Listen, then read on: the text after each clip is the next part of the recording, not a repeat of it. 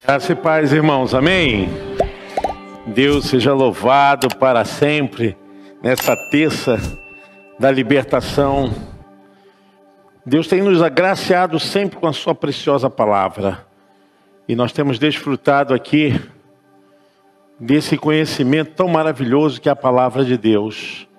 Confesso aos irmãos que cada vez mais eu fico apaixonado pela Bíblia cada vez mais eu fico assim amante da palavra do Senhor, devorando cada texto, né? É, a maioria das Bíblias a gente vai anotando, né? A gente vai escrevendo, Deus vai dando revelação. Irmãos, eu tenho assim tido uma direção de Deus para pregar no livro de Daniel. Essa é a quarta mensagem que eu prego, que eu irei pregar no livro de Daniel. Creio que Deus tem alguma coisa a nos falar nessa noite mais uma vez. Eu quero ler em Daniel capítulo 3. Daniel capítulo 3. É um texto grande, mas eu creio que depois vocês vão ficar sentadinhos, né? Vão descansar bastante. Mas eu gostaria de ler esse texto com vocês, porque carrega aqui uma quantidade de conhecimento que são aplicáveis para as nossas vidas, para o nosso dia a dia. E nós devemos trazer, irmãos, a Bíblia para o púlpito, amém? Essa tem sido a minha tônica, trazer a Bíblia para o público, público, púlpito, para que realmente os nossos púlpitos sejam cheios da palavra de Deus. É porque às vezes as pessoas vão pregar e lê um texto e fecha a Bíblia e infelizmente, é triste.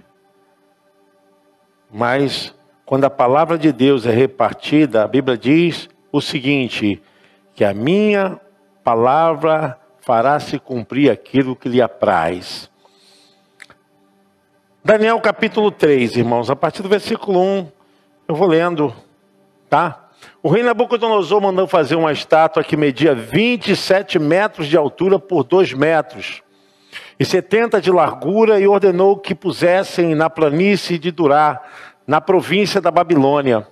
Depois ordenou que todos os governadores regionais, os prefeitos, os governadores das províncias, os juízes, os tesoureiros, os magistrados, os conselheiros e todas as outras autoridades viessem à cerimônia de inauguração da estátua. Todos eles vieram e ficaram de pé em frente da estátua para a cerimônia de inauguração. Aí, o encarregado de anunciar o começo da cerimônia disse em alta voz, né? Povos de todas as nações, raças e línguas, quando ouvirem o som das trombetas, das flautas, das cítaras, das liras, das harpas e dos outros instrumentos musicais, Ajoelhem-se todos e adorem a estátua de ouro que o rei Nabucodonosor mandou fazer. Quem não se ajoelhar e não adorar a estátua será jogado na mesma hora numa fornalha acesa. Assim, logo que os instrumentos começaram a tocar, todas as pessoas que estavam ali se ajoelharam e adoraram a estátua de ouro. Foi nessa hora que alguns astrólogos aproveitaram a ocasião para acusar os judeus eles disseram ao rei Nabucodonosor que o rei viva para sempre. O Senhor deu a seguinte ordem quando ouvirem o som dos instrumentos musicais. Todos, se, todos se ajoelharão e adorarão a estátua de ouro. Quem desobedecer essa ordem será jogado numa fornalha acesa. Ora, o Senhor pôs como administradores da província da Babilônia alguns judeus, esses judeus, Sadraque, Mesaque e Abednego não respeitam o Senhor, não prestam culto ao Deus do Senhor, nem o adoram a estátua de ouro que o Senhor mandou fazer. Ao ouvirem isso, Nabucodonosor ficou furioso e mandou chamar Sadraque, Mesaque e Abednego. Eles foram levados para o lugar onde o rei estava. E ele lhes disse: É verdade que vocês não prestam culto ao meu Deus, nem adoram a estátua de ouro que eu mandei fazer? Pois bem, será que agora vocês estão dispostos a se ajoelhar e adorar a estátua? Logo que os instrumentos musicais começarem a tocar? Se não, vocês serão jogados na mesma hora numa fornalha acesa. E quem é o Deus que poderá salvar? Sadraque, Mesaque e Abednego responderam assim: Ó rei, nós não vamos nos defender. Pois se o nosso Deus a quem adoramos quiser, ele poderá nos salvar da fornalha e nos livrar do seu poder, ó rei. E mesmo que o nosso Deus não nos salve, o Senhor pode ficar sabendo que não prestaremos culto ao seu Deus, nem adoraremos essa estátua de ouro que o Senhor mandou fazer. Ao ouvir isso, Nabucodonosor ficou furioso com os três jovens e vermelho de raiva. Mandou que se esquentasse a fornalha sete vezes mais do que de costume. Depois mandou que os seus soldados mais fortes amarrassem Sadraque, Mesaque e Abednego e os jogassem na fornalha. Os três jovens, completamente vestidos com os seus mantos e capas, chapéus de todas as outras roupas, foram amarrados e jogados na fornalha. A ordem do rei tinha sido cumprida e a fornalha estava mais quente do que nunca. Por isso, as labaredas mataram os soldados que jogaram os três jovens lá dentro. E amarrados, Sadraque, Mesaque e Abidnego caíram na fornalha.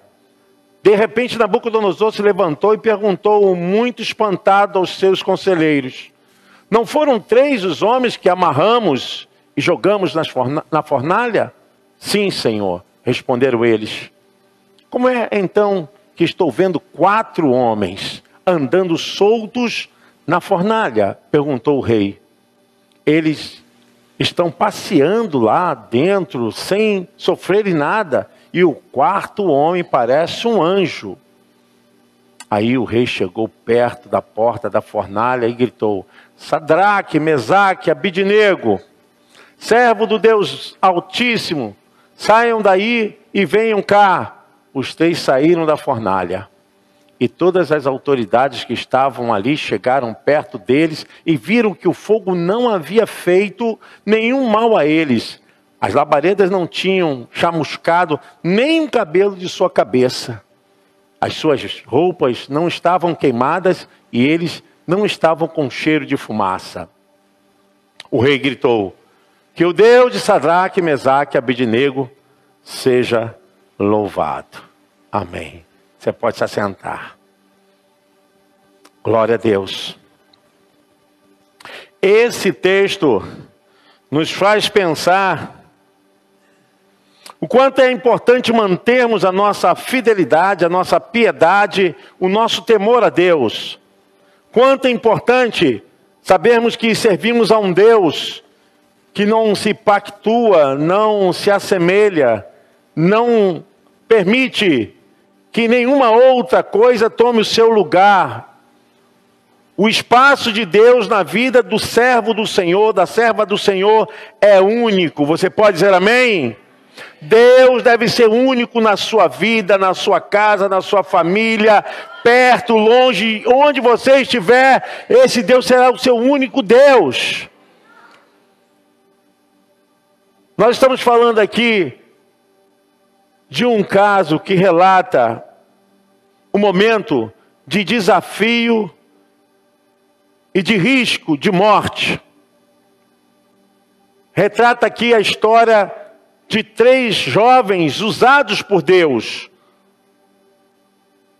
que, embora estando distante de Jerusalém, da sua terra natal, embora geograficamente não estavam no seu país, mas nunca deixaram de temer o Deus da sua vida. Quantas pessoas às vezes ficam pensando, olha só, não tem ninguém me olhando, não tem ninguém me observando, eu estou tão longe da minha casa, da minha igreja, e aí por causa disso, acabam abrindo mão da sua fé, acabam manchando a sua santidade por causa de não serem observados pelas pessoas e de não serem condenados pelos olhos daqueles que estão perto. É totalmente contrário à imagem que esses homens têm quando alguém serve a Deus, quando ama a Deus, e sabe que esse Deus é o Deus único, não abre mão da sua fé, não abre mão da sua escolha. E a gente vai falar aqui de um rei que dominava a maioria das províncias naquele lugar, Nabucodonosor. Sadraque, Mesaque e Abidinego eram jovens que foram levados na deportação de Jerusalém para a Babilônia. Eles eram escravos, mas eram escravos separados, porque eram distintos, eram homens sábios, tinham espírito de sabedoria, do conhecimento, eles eram homens totalmente letrados. O que Nabucodonosor fazia com essas pessoas era aproveitar suas habilidades humanas, seus conhecimentos, para conhecer a cultura da Babilônia, conhecerem todo o aspecto de ensino da Babilônia. E assim aconteceu com Daniel. O texto não fala de Daniel, Daniel não está aqui, mas sabemos que Daniel está nesse momento atravessando as mesmas perseguições que esses homens. Não nesse caso, mas em outros casos. E eles estavam ali, já tinham poder sobre algumas províncias, eram autoridades dentro da corte do rei Nabucodonosor, mas o ciúme e a inveja sempre são instrumentos malignos. Ciúme e inveja permanece nos seres humanos e corrói como a ferrugem corrói o ferro. É uma praga no milharal. Quando as pessoas começam a ter ciúmes e inveja, isso gera um caldo tão terrível. A ação que alguns tiveram contra Sadraque, Mesaque, Abidnego, provava justamente o quanto eles eram pessoas que não tinham Deus poderoso. Porque quem tem um Deus poderoso não permanece com esses sentimentos, não vive com esses sentimentos, amém? Porque Deus é que nos sustenta, Ele dá a glória para quem Ele quiser, Ele dá os dons, ministérios, o chamado para quem Ele quiser. Nós não temos que ficar tentando usurpar nada de ninguém. Mas aqui, a Bíblia nos relata que existiam algumas pessoas, astrólogos, adivinhadores, que tinham ciúmes. Bom, todos que chegavam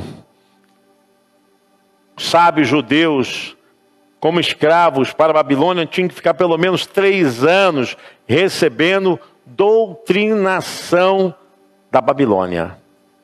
E esses homens ficaram ali. Mas a Bíblia diz que em nenhum momento, apesar de eles estarem aprendendo outra cultura, outros ensinamentos, eles perderam a sua fé em Deus. Às vezes eu ouço pessoas falarem assim: ah, porque eu não posso ficar naquele trabalho porque tem muita gente que peca, que erra. Meu irmão, não é o trabalho que vai dizer quem você é. É a tua fé que vai dizer quem você é. Se nós formos através desse quesito, a gente não vai parar em lugar nenhum. Só no céu que vai ser só lugar para os santos. Fora disso, nós temos sempre uma Babilônia perto de nós, sempre um lugar onde as pessoas vão tentar nos acusar, sempre pessoas invejosas investirão para nos derrubar. E essas pessoas fizeram isso. Nabucodonosor, com a sua grande e impetuosa ação de vaidade, ele constrói uma estátua tão grande, quase 30 metros de altura, para que todos pudessem ver. E era costume dos babilônios adorar a imagem. Essa imagem não era mais uma coisa assim, ah, seleta, tem que ser só adoração. Não, eles adoravam várias imagens, eram costumes daquela nação adorar imagens. Mas para o povo de Deus, só um só Deus, um só Senhor. Por isso que crente não fica dependendo de astrologia, né? Ah, vou ver lá o meu signo horóscopo para saber o dia de amanhã. O dia de amanhã está certo, você é servo de Deus, você vive na presença de Deus. Nós não podemos, irmãos, ficar preocupados com o dia de amanhã, porque o dia de amanhã pertence ao Senhor. Nós estamos seguros na mão dele. Crente não tem que ficar jogando, né, carta de tarô, búzios e vendo essas coisas que o mundo está fazendo. Precisamos nos libertar dessas maldições. Você não pode ficar preso a essas mandingas, a essas coisas que só mostram o quanto você não tem fé em Deus. Olha, isso estava acontecendo na Babilônia. Eles ficaram três anos recebendo os ensinamentos para aprender as coisas, as culturas da Babilônia. Mas eles não perderam a sua fé em Deus.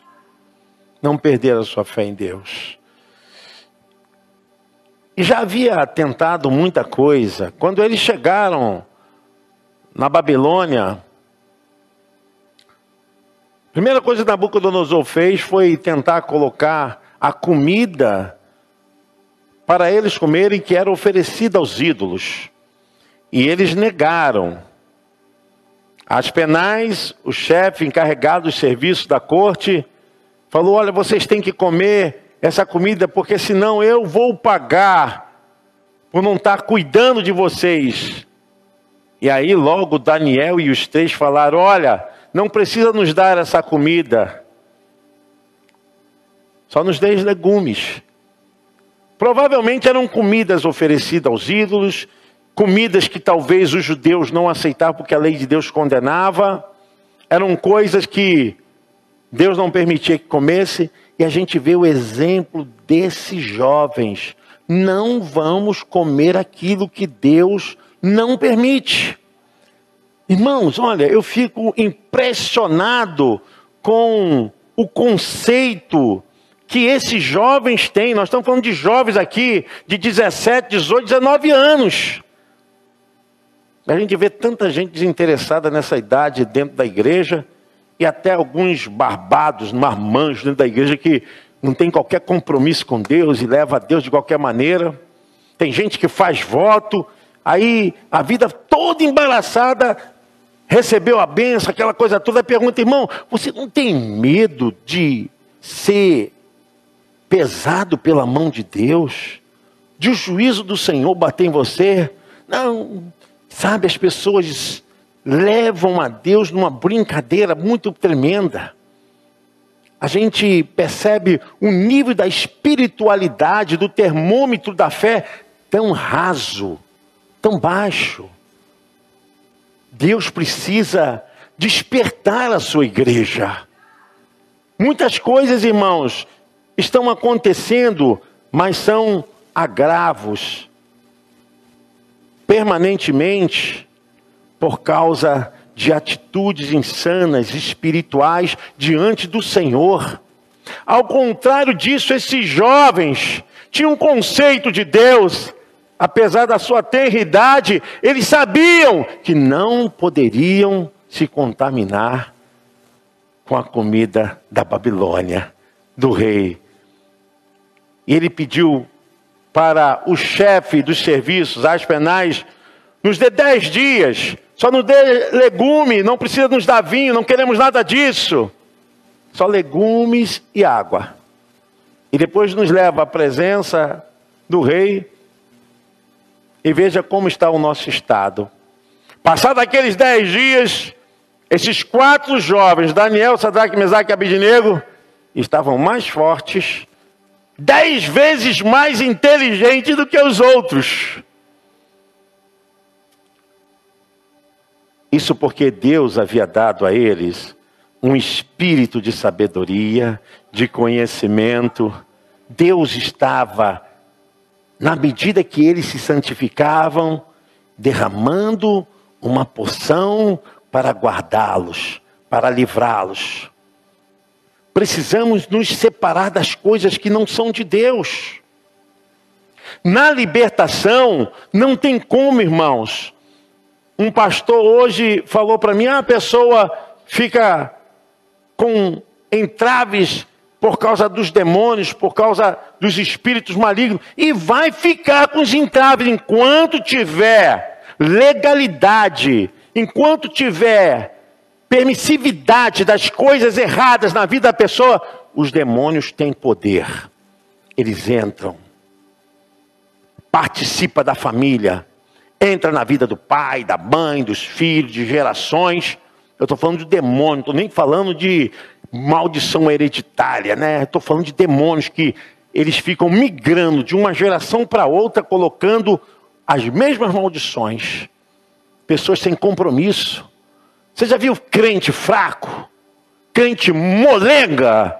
Gente, aqui para nós, tem muita gente que nem precisa se manifestar, não, porque manifestação não significa tudo, mas a mente, gente fraca, começa e não termina, põe a mão na obra e não vai, e, e.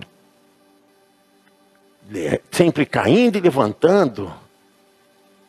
Esses jovens, eles têm uma mente completamente presas na lei do Senhor. E quando apresentaram eles para serem vistos naquela avaliação, eles estavam mais fortes, mais bonitos e dez vezes mais inteligente do que aqueles que estavam comendo das comidas da corte da Babilônia. E aí vai se avançando, porque Satanás não vai querer ver gente santa, gente que quer servir a Deus,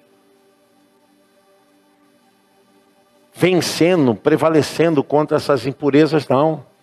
Quando Nabucodonosor construiu aquela estátua, foi uma forma de mostrar quem era o seu Deus e também de ser adorado. Irmãos, eu quero falar desses três jovens para você entender melhor. Quando eles saíram de Jerusalém, os seus nomes não eram esses nomes, esses nomes são nomes babilônicos. Sadraque se chamava Ananias. Sadraque foi um dos príncipes de Judá levado cativo para a Babilônia. O nome Sadraque é babilônico. E apesar de muitas tentativas por parte dos estudiosos, nenhum significado realmente satisfatório foi encontrado para esse nome. Já seu nome em hebraico, Ananias significa Jeová tem sido gracioso ou Jeová foi misericordioso. É importante que Ananias não seja confundido com outros personagens bíblicos que também tinham esse nome, principalmente com Ananias, filho de Azur, um falso profeta que teve sua morte predita pelo profeta Jeremias, Jeremias 28. Misaque, seu nome no hebraico é Misael. Mesaque foi o nome babilônico dado pelo chefe dos eunucos na Babilônia ao jovem Misael. O seu nome hebraico, Misael, significa quem é igual a Deus.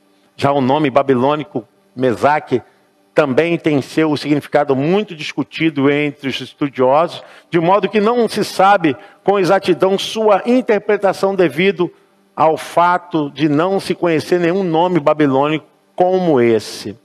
Entretanto, alguns intérpretes sugerem que Mesaque em Acádio pode ter sido Michaco, que significa quem é igual a Aco. Aco era o deus sumeriano da lua. Outros defendem que o nome possa significar apenas quem é esse, para que fosse evitada a ofensa a um hebreu piedoso. E Abednego, seu nome era Azarias. Azarias, outro jovem hebreu levado cativo para a Babilônia, também teve seu nome trocado para Abednego, ou Abednego, que significa servo de Nebo. Nebo é uma entidade babilônica. Era o principal deus cultuado da Babilônia. Por esse motivo, muitos acreditam que os escribas, né, os tradutores da Torá e do Velho Testamento, trocaram Nebo por Nego, para que o nome não honrasse uma divindade pagã. Por outro lado, seu nome hebraico, Azarias, significa Jeová tem ajudado. Sadraque, Mesaque e se destacam na Babilônia. A Bíblia não nos fornece muitas informações sobre Sadraque, Mesaque e Abidnego. Apesar disso, é possível ter uma clara ideia sobre o perfil desses homens. No primeiro capítulo do livro de Daniel, temos jovens hebreus na Babilônia. Entre esses jovens estava Ananias, Misael, Azarias e além, é claro, de Daniel. Como já dissemos anteriormente, os três jovens, assim como ocorreu com Daniel, também receberam nomes babilônicos. Daniel 1,7. A troca de nomes era uma prática muito comum na época e geralmente indicava o início de uma nova fase na vida.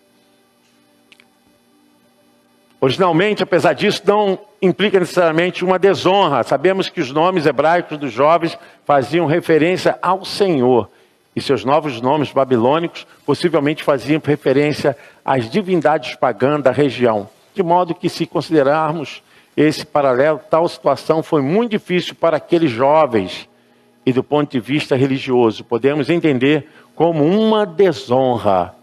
Juntamente com Daniel, os três jovens também recusaram a comer as iguarias da mesa do rei e tomar do vinho que lhes era servido, sendo alimentados apenas com legumes e água.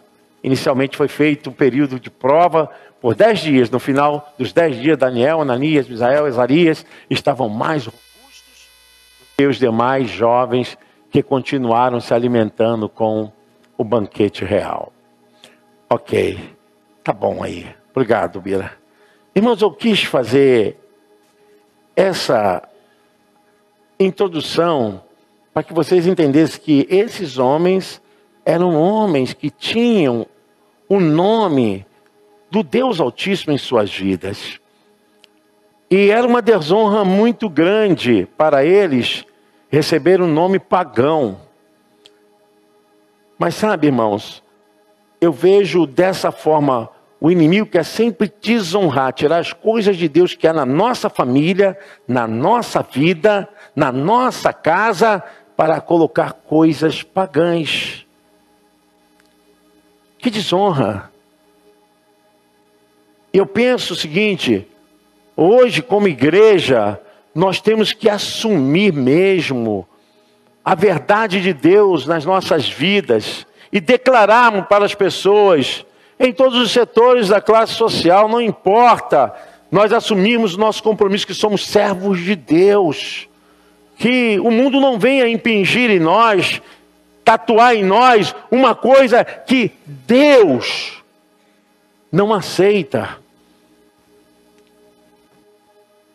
O que acontece, irmãos, é que esses homens, esses jovens, sabiam muito bem quem era o Deus de suas vidas. E se nós olharmos pela Bíblia, eu quero que vocês atentam para isso, Deus condena a adoração de imagem. Deus condena se prostrar diante das imagens de, de, de escultura. Deus condena a adoração a ídolos. É difícil, é pesado falar isso, mas é a verdade. Isso pode nos levar até uma linha de sermos talvez censurados, criticados, pessoas chegarem e jogarem pesado, dizendo que nós estamos agredindo. Não, mas é a própria Bíblia que condena. Agora teremos medo de falar. Tem uma geração de novos crentes chegando, ou nós vamos ensiná-los a servir o verdadeiro Deus, ou eles vão ficar comunados com essa ideia de idolatria dentro do Evangelho. Precisa acontecer uma libertação. Nós não podemos trazer o costume da Babilônia para uma nova vida em Cristo Jesus. A não ser que vivamos agora esse evangelho moderníssimo, onde tiraram o Cristo do centro das coisas e colocaram filosofias pagãs. Sabe, irmãos, eu vejo aqui como é importante você assumir essa sua identidade. E a Bíblia condena realmente. Não há aqui nenhuma agressividade, não tem nenhum interesse aqui em ferir nenhuma religião de ninguém. É a Bíblia que condena. Ou a gente vai entrar nessa ideia de inclusão religiosa e vamos viver um ecumenismo. Não. Você é servo de Deus. Você não se prostra diante das imagens. Não existe nenhum outro Deus a não ser Jesus Cristo como Senhor e Salvador das nossas vidas. O que você serviu lá atrás, o que você adorou lá atrás, meu irmão, isso tudo já foi quebrado, anulado, cancelado, em nome de Jesus. Você é nova criatura em Cristo Jesus, amém? Você pode aplaudir o Senhor? Nova criatura em Cristo Jesus.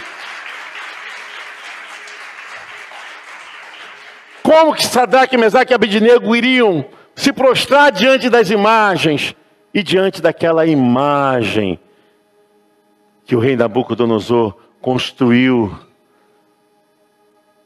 eles não quiseram. Mas por que, que eles não fizeram isso? Vamos ver. Êxodo, capítulo 20, verso 3 ao verso 6. Não adore outros deuses, adore somente a mim. Não faça imagens de nenhuma coisa que há lá em cima no céu, ou aqui embaixo na terra, ou nas águas debaixo da terra. Não se ajoelhe diante de ídolos, nem os adore, pois eu, o Senhor, sou o seu Deus e não tolero outros deuses. Eu castigo aqueles que me odeiam, e até seus bisnetos e trisnetos Porém, sou bondoso com aqueles que me amam e obedecem aos meus mandamentos e abençoo os seus descendentes por milhares de gerações. Isaías 44, do verso 9 ao verso 20 também, Isaías ele é um profeta pré-exílio. Ele fala a respeito da atitude da nação de Judá em desobediência à palavra de Deus. E já havia no meio do povo de Deus essa adoração por causa das nações vizinhas, introduziram em suas vidas outro tipo de deuses e se prostravam diante deles. Os que fazem imagem não prestam, e os seus deuses que eles tanto amam não valem nada. Os que adoram imagem são tolos e cegos e por isso serão humilhados. Deus está falando aqui para a nação de Deus, hein? Não é para uma nação ímpia, não. É uma grande tolice fazer uma imagem para ser adorada como se fosse um Deus.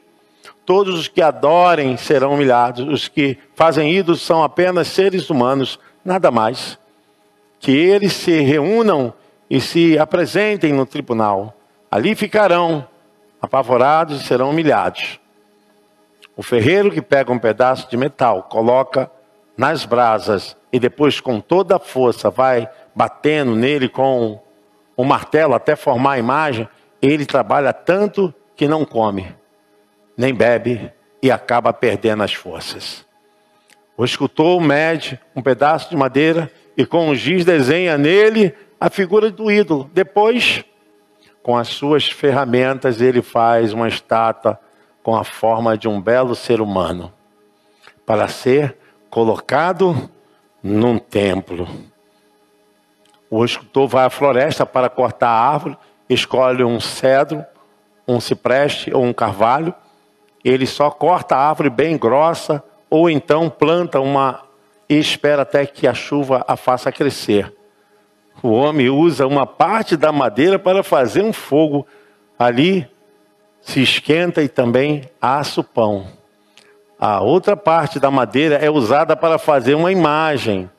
O homem fica de joelhos e adora. Assim, metade da madeira serve para fazer um fogo O homem assa carne, come e fica satisfeito. Também se esquenta e diz: Que fogo bom, já me esquentei bem. Com a outra metade da madeira, o homem faz uma imagem, isto é, um Deus. Depois fica de joelhos e adora e faz esta oração: Tu és o meu Deus, salva-me. Essa gente não tem juízo. Eles fecharam os olhos e não podem ver nada. Fecharam também a sua mente e não entendem nada. O homem que faz imagens não entende nada e não tem a inteligência necessária para dizer a si mesmo: Ora, com a metade dessa madeira eu fiz um fogo, e assei pão e assei a carne e comi. E com a outra metade eu fiz esta imagem nojenta.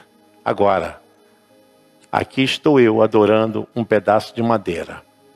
Adorar uma imagem não adianta nada, é o mesmo que comer cinzas. O homem que adora imagens não pensa direito, mas vive enganado. Ele não pode se salvar, pois não é capaz de dizer: Isto que está na minha mão não é um Deus, coisa nenhuma. Irmãos, Salmo 115, verso 4 e 8.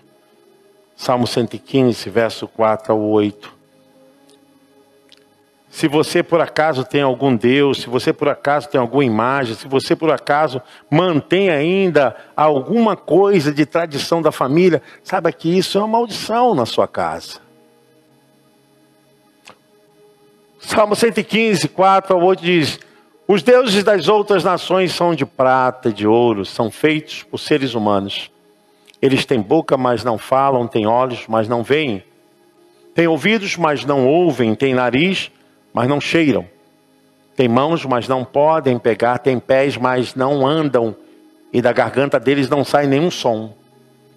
Que fiquem iguais a esses ídolos, aqueles que os fazem e os que confiam neles.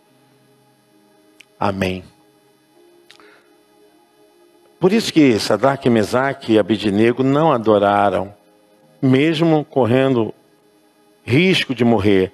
Levítico 26, 1, quando Sadraque e Mesaque tinham conhecimento dessas escrituras, eles lembraram: o Senhor Deus disse ao povo de Israel: não façam nenhum ídolo ou imagem nem coluna sagrada ou pedra com figuras gravadas para adorar. O rei ficou furioso quando tocou os instrumentos. Todos se ajoelharam, menos os judeus. Sadraque, Mesaque e Abednego. Então, a inveja e a vontade de ver o mal desses homens de Deus falar ao rei: Olha, aquele quem tu tens constituído com poder e autoridade nas províncias, tira um sarro da sua cara, ó rei. Eles não adoram o seu Deus, nem se ajoelham diante da sua imagem. Quando o rei soube disso, chamou furiosamente para que se apresentassem, talvez para coagi-los. Agora eles vão fazer. Então não adianta a minha presença, agora vão ter que me obedecer vão ter que fazer isso. É verdade que vocês, ao ouvir o som dos instrumentos, não adoraram nem se ajoelharam diante da minha imagem? E eles responderam de forma totalmente confiante que não poderiam jamais negar a fé. Eles não entrariam em assunto que pudesse discutir a fé deles. Eles sabiam, quando não adoraram, o risco que estavam vivendo. Irmãos, isso aqui para mim é uma grande lição. Uma grande lição. Nós precisamos aprender com a Bíblia. Tá? Eles poderiam simplesmente dizer: a gente pode adorar, se prostrar, fingindo. A gente pode fazer isso porque o rei Nabucodonosor foi bacana com a gente, nos deu um bom emprego, nós estamos vivendo bem. Eles poderiam dar qualquer desculpa, mas não preferiram. Poderiam enganar a Nabucodonosor e aos seus seguidores, a província toda, mas não enganariam a Deus. Eu vejo aqui que nós não negociamos a nossa fé. Irmãos, o mundo nos odeia. O mundo, sabe, tenta nos destruir. O sistema quer nos destruir. E eu quero dizer para os irmãos que não vai ser fácil, não. Satanás vai tentar de todas as maneiras colocar problemas dentro da família, fora da família, dentro do trabalho. Vai criar um bocado de obstáculo para você poder adorá-lo, concordar com as suas seduções. Talvez você esteja enfrentando isso agora. Momento difícil, momento terrível, nunca aconteceu na sua vida. E o mundo está dizendo: abandone esse Deus, negue a sua fé. E a gente vê esses três homens que, mesmo diante da morte, e poderiam dar desculpa qualquer para escapar dessa fatalidade da fornalha, eles não quiseram. Não quiseram. Eles estavam firmes. Eles estavam determinados a obedecer à voz de Deus, mesmo diante da morte. Eu fico pensando quantas vezes, né, as coisas balançam para um lado, balançam para o outro e tenta nos roubar. Eu já ouvi pessoas dizer assim: "Ah, não fui pregar porque eu não estava me sentindo bem". Ai, ah, irmãos. Ah. Ah, ah, ah. É, porque é, eu não estou indo para a igreja porque, não sei, estou sentindo umas coisas estranhas na minha casa. Ah, vai plantar batata. Que fé você tem, meu irmão? Ah, hoje eu não fui pregar porque pastor só avisa em cima da hora.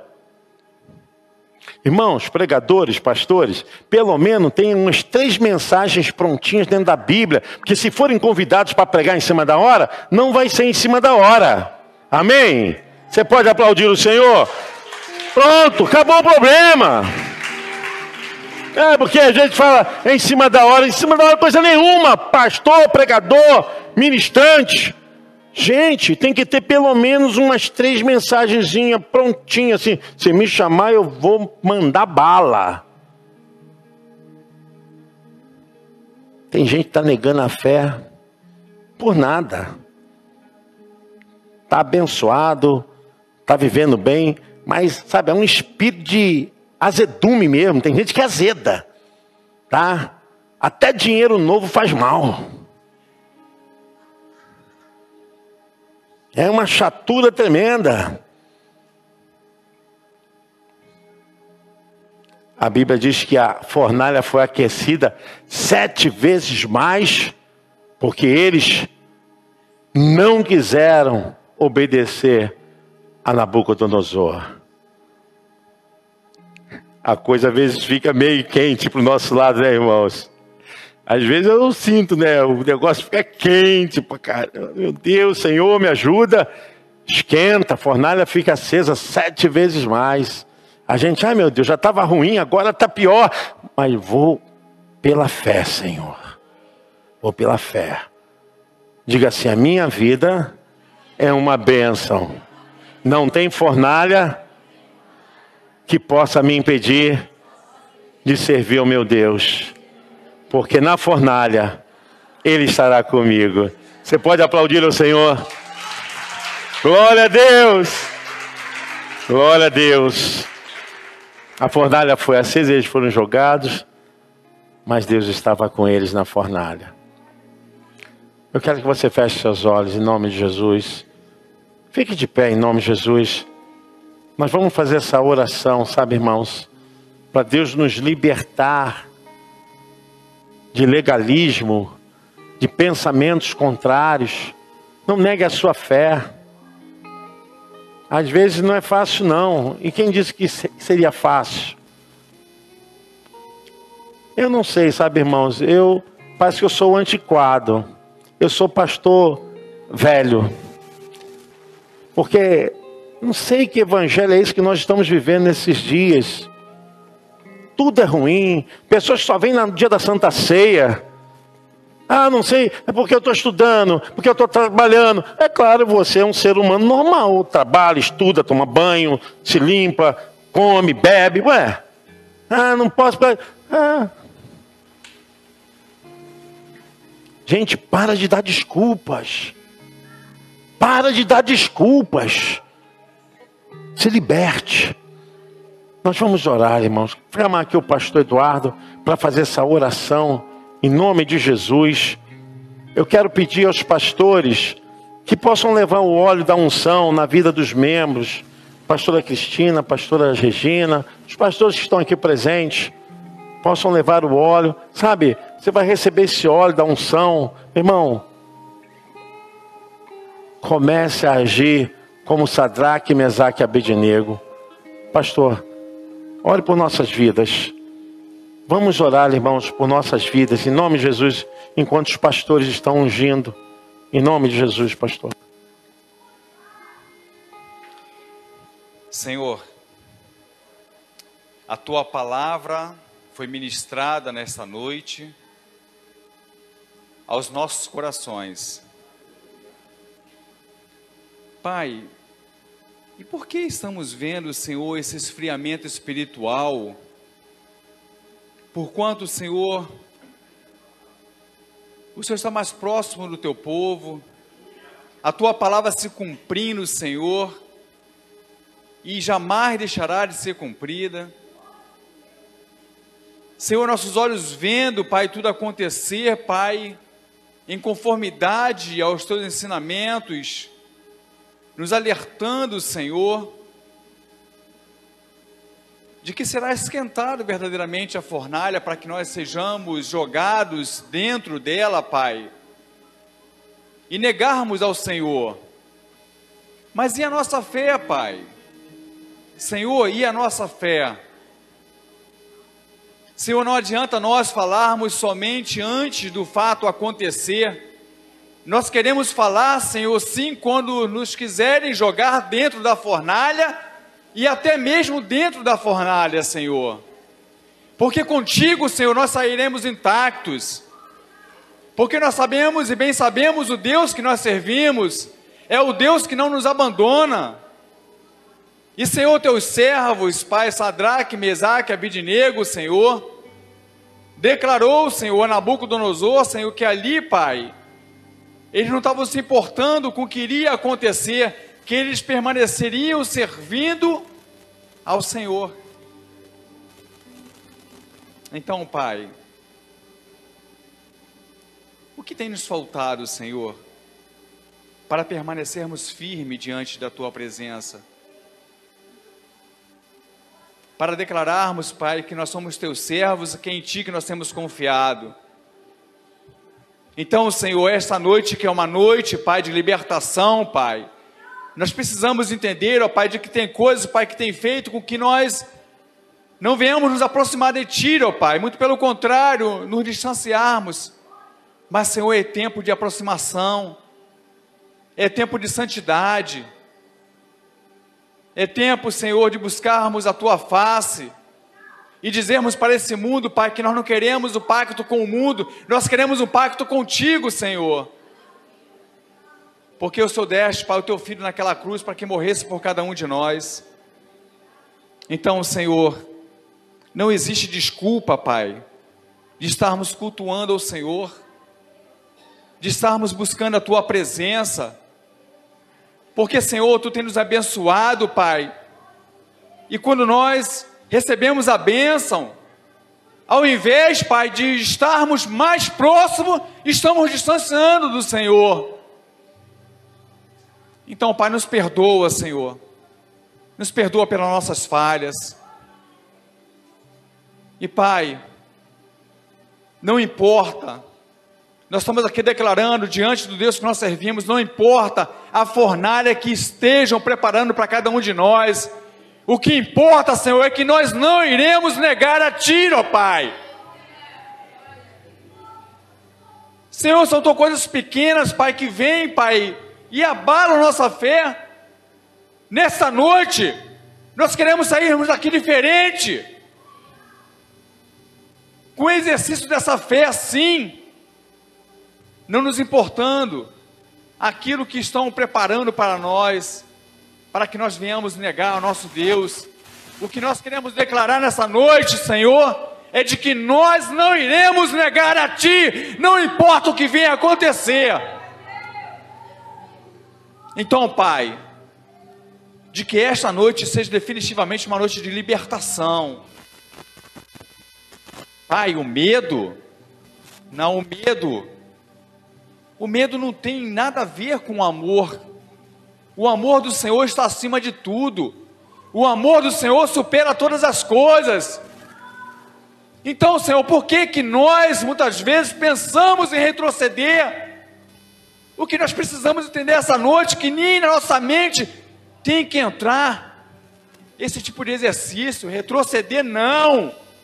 Nós iremos continuar prosseguindo para o alvo que é Jesus. E Senhor, não tem como nós não declararmos que nós somos muito mais do que vitoriosos em Cristo Jesus. Eis aqui a tua igreja, Pai.